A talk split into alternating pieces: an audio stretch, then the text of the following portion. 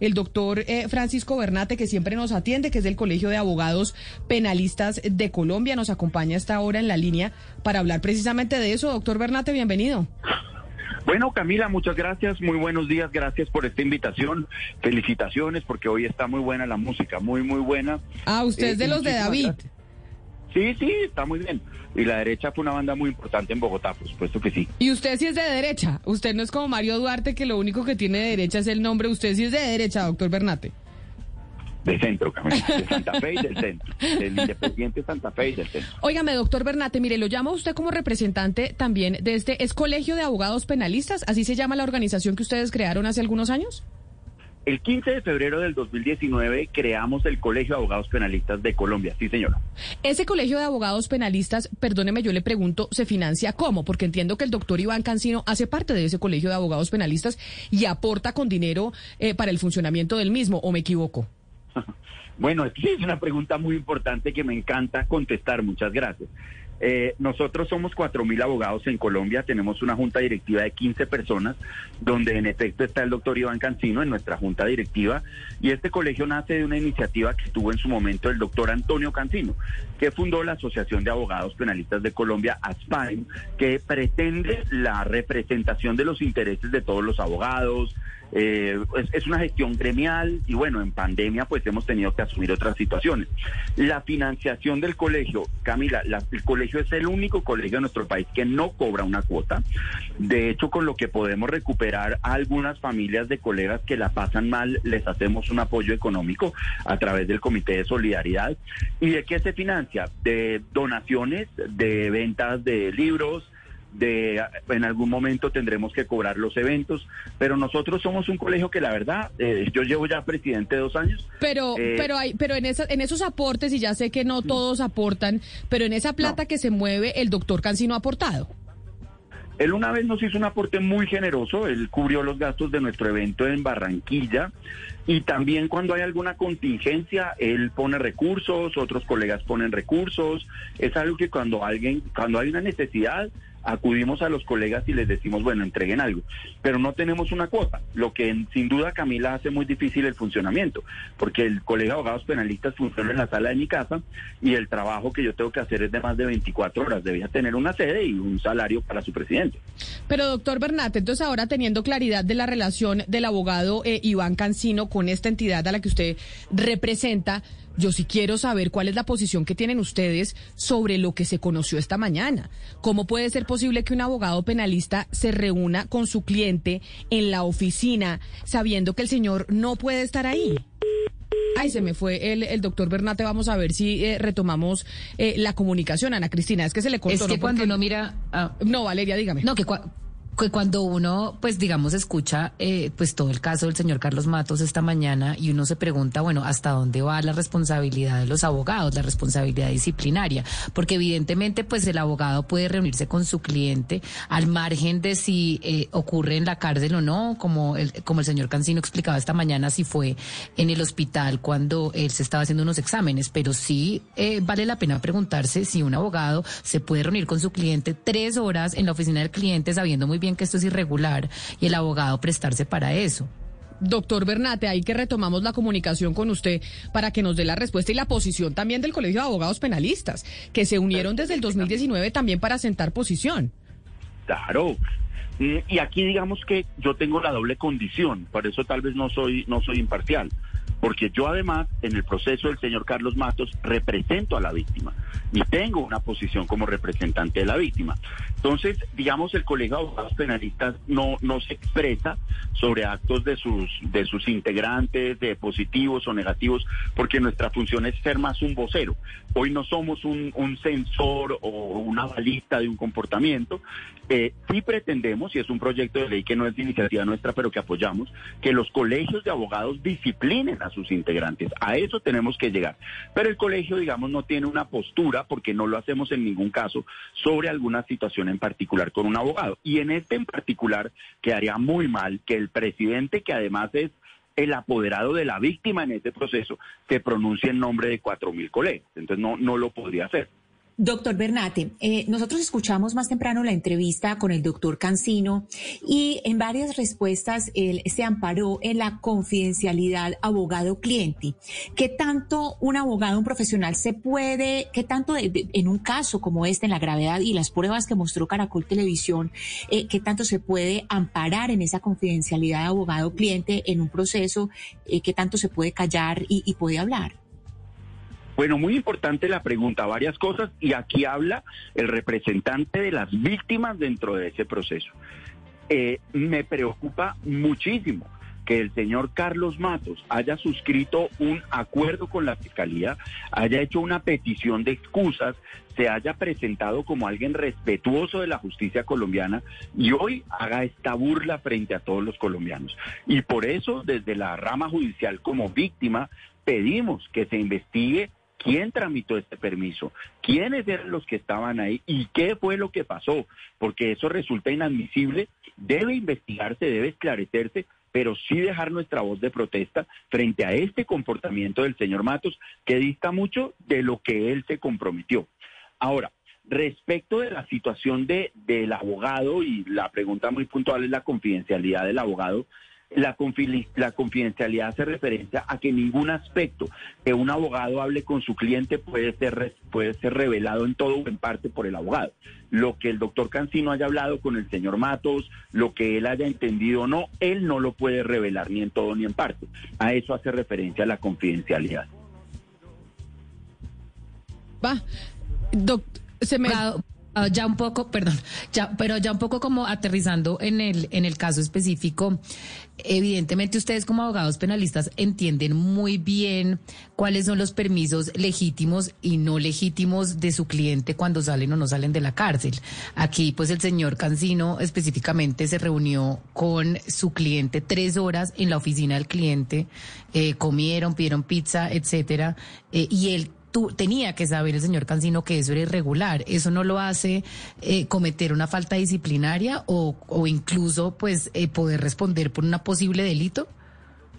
Bueno, digamos que lo importante, lo más importante, y vuelvo y hablo como representante de la rama judicial, es que sí haya una investigación, porque eso no está bien, porque eso no se corresponde con una situación legal eh, y por supuesto que ya pedimos la investigación frente a esto. En segundo lugar, respecto de la situación del doctor Cancino, en igual sentido, entiendo que ya hay una investigación disciplinaria que se habría abierto el día de hoy, lo sé por los medios porque he estado conectado con ustedes toda la mañana, y pues será en ese espacio donde tendrá que debatirse quién pidió ese permiso, qué fue lo que pasó con ese permiso y cómo es que se da esta reunión. Eh, ¿Es un delito en Colombia? No porque no hay fuga de presos por una sencilla razón, y es que el señor, por lo que vimos, estuvo todo el tiempo custodiado. La fuga de presos demanda que la persona no esté custodiada. Eso no significa que, haya un hecho ilegal. Pero, no, pero perdón, que no haya estado, que no haya dejado de estar custodiado es una cosa, pero lo que pasa es que el eh, carro del IMPEC servía como de chofer del señor Matos, perdóneme. Entonces, y esperándolos y demás, y uno sí se pregunta, oiga, ¿será que el señor Matos es el que logra tener los contactos dentro del IMPEC para corromper a todo el mundo allá adentro? ¿O no será que es quien tiene los contactos realmente es la oficina de abogados? Porque aquí tiene que haber corrupción. De lo contrario, no se, no, no sucede esto. Entonces uno dice, ¿es el, señor, el señor Matos el que conoce la gente dentro del IMPEC? A mí me parece difícil. Creo que es más fácil que ustedes, los penalistas, que tienen contacto todo el tiempo con el IMPEC, que están en contacto con reclusos porque ese es su trabajo, porque los defienden, pues tengan mayor conocimiento de, la, de la, entidad que el propio eh, sindicado. Yo estoy muy de acuerdo, Camila, en que es un hecho punible, es, es, es lamentable que un vehículo de la, de la entidad termine sirviendo de conductor para recorridos que yo estoy seguro que no están autorizados. Y esa debe ser una línea de investigación. ¿Cómo es que el vehículo termina utilizado para eso? Primera línea. Segundo, ¿qué pasó con ese permiso? ¿Quién lo pidió? ¿Por qué pasó con esos custodios eh, que van a dar a un lado? ¿O es que el permiso se concedió para la oficina, lo cual pues me parece que tampoco es? Por eso, como víctimas, sí pedimos una investigación, una aclaración de qué fue lo que pasó ahí y cómo es que recursos públicos terminan utilizándose para que el señor Matos pueda dar paseos por Bogotá. Eso no puede pasar. Sí, doctor Bernate, de la información que se conoce hasta el momento, se supone que el doctor Iván Cancino lo que hizo fue llegar por casualidad porque tenía un caso que manejar con Jorge Matos, hermano de Carlos Matos. Eso es lo que se conoce hasta hoy. Y lo que se conoce hasta hoy también es, por lo que me dice el mismo doctor Cancino, es que el permiso lo pidió directamente el señor Matos y se lo pide directamente al IMPEC porque él no está condenado. Entonces él le pide el permiso al director de la cárcel y el director de la cárcel sería quien dio ese permiso. Si eso pasó así en ese orden y si así se hizo y si así se llevó a cabo, ahora dígame usted, jurídicamente y disciplinariamente, ¿qué responsabilidad tiene Iván Cancino de haber llegado a la oficina y haberse reunido por tres horas con una persona que le dice cuando se encuentran que él está gestionando la entrega de unos exámenes, médicos? Si no podían encontrarse ahí, si no podía estar tres horas en la oficina donde se encontraron, ¿qué responsabilidad jurídica le cabe al abogado? Muy importante ese punto. Si quien tramitó el permiso es el señor Carlos José Matos Barrero, y lo pidió para ir a su oficina y se lo otorgaron, pues ahí sí los señores del INPEC tienen mucho que explicar, porque esos permisos son excepcionales para citas médicas, porque es obvio. Por ejemplo, odontología, el INPEC no la presta, entonces tienen que ir los, los ciudadanos con los custodios a los consultorios de odontología, pero pues no, no a una oficina.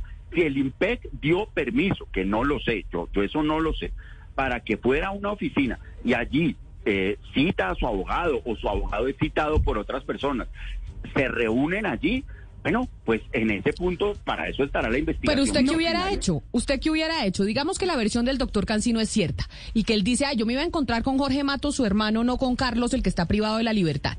Y usted se lo encuentra en esa oficina y eh, usted se queda tres horas con su cliente, doctor Bernate, o usted qué hace, ¿cuál sería su accionar?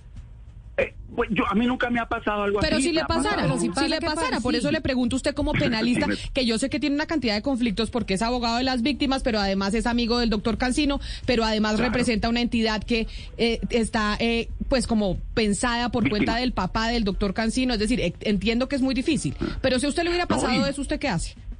No, yo muy seguramente lo primero es que indago al, a la persona si está autorizada, que qué pasó, que por qué estamos acá.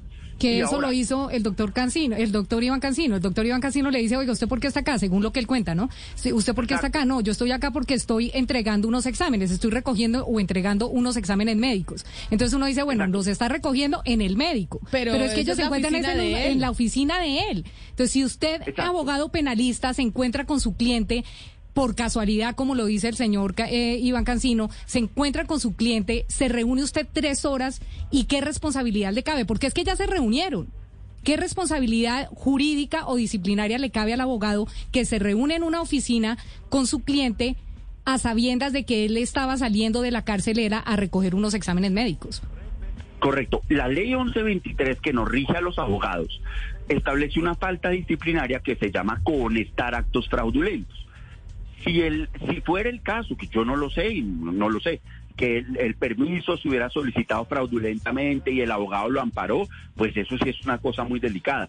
Pero si el cliente tramita el permiso fraudulentamente, aparece en la oficina las responsabilidades del cliente. El abogado pues hace su entrevista, hablan de lo que tienen que hablar, obviamente no, no está obligado a, denunciar el hecho, porque pues eh, no existe el deber de denunciar al, propio cliente, es más, es un delito. Lo que tiene que hacer él es atender la reunión y, entiendo que eso fue lo que hizo y la responsabilidad del cliente. Pero por eso la importancia de la investigación, para que se determine si el abogado eh, participa pero, pero, doctor en permiso fraudulento.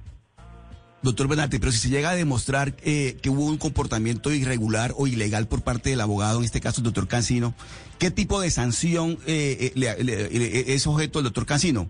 ¿Hasta dónde podría ser sancionado, digamos, esa conducta que él tuvo en caso de que se demuestre que efectivamente él tuvo responsabilidad en lo que ocurrió?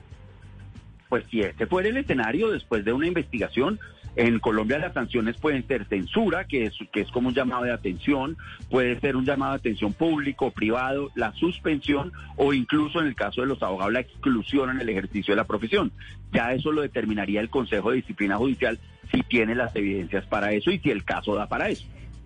Doctor Bernarte, hagamos un ejercicio de memoria porque estoy tratando de recordar si hay algún caso, antecedentes de un abogado de la reputación del doctor Cancino que se haya metido en un problema de este tamaño, es decir, con unas pruebas tan evidentes como las que se mostraron eh, pues en Caracol y que esté metido en un, en un rollo así como tan, tan riesgoso como el que está él. ¿Usted se acuerda de algún caso de algún abogado de ese prestigio que haya tenido un problema así?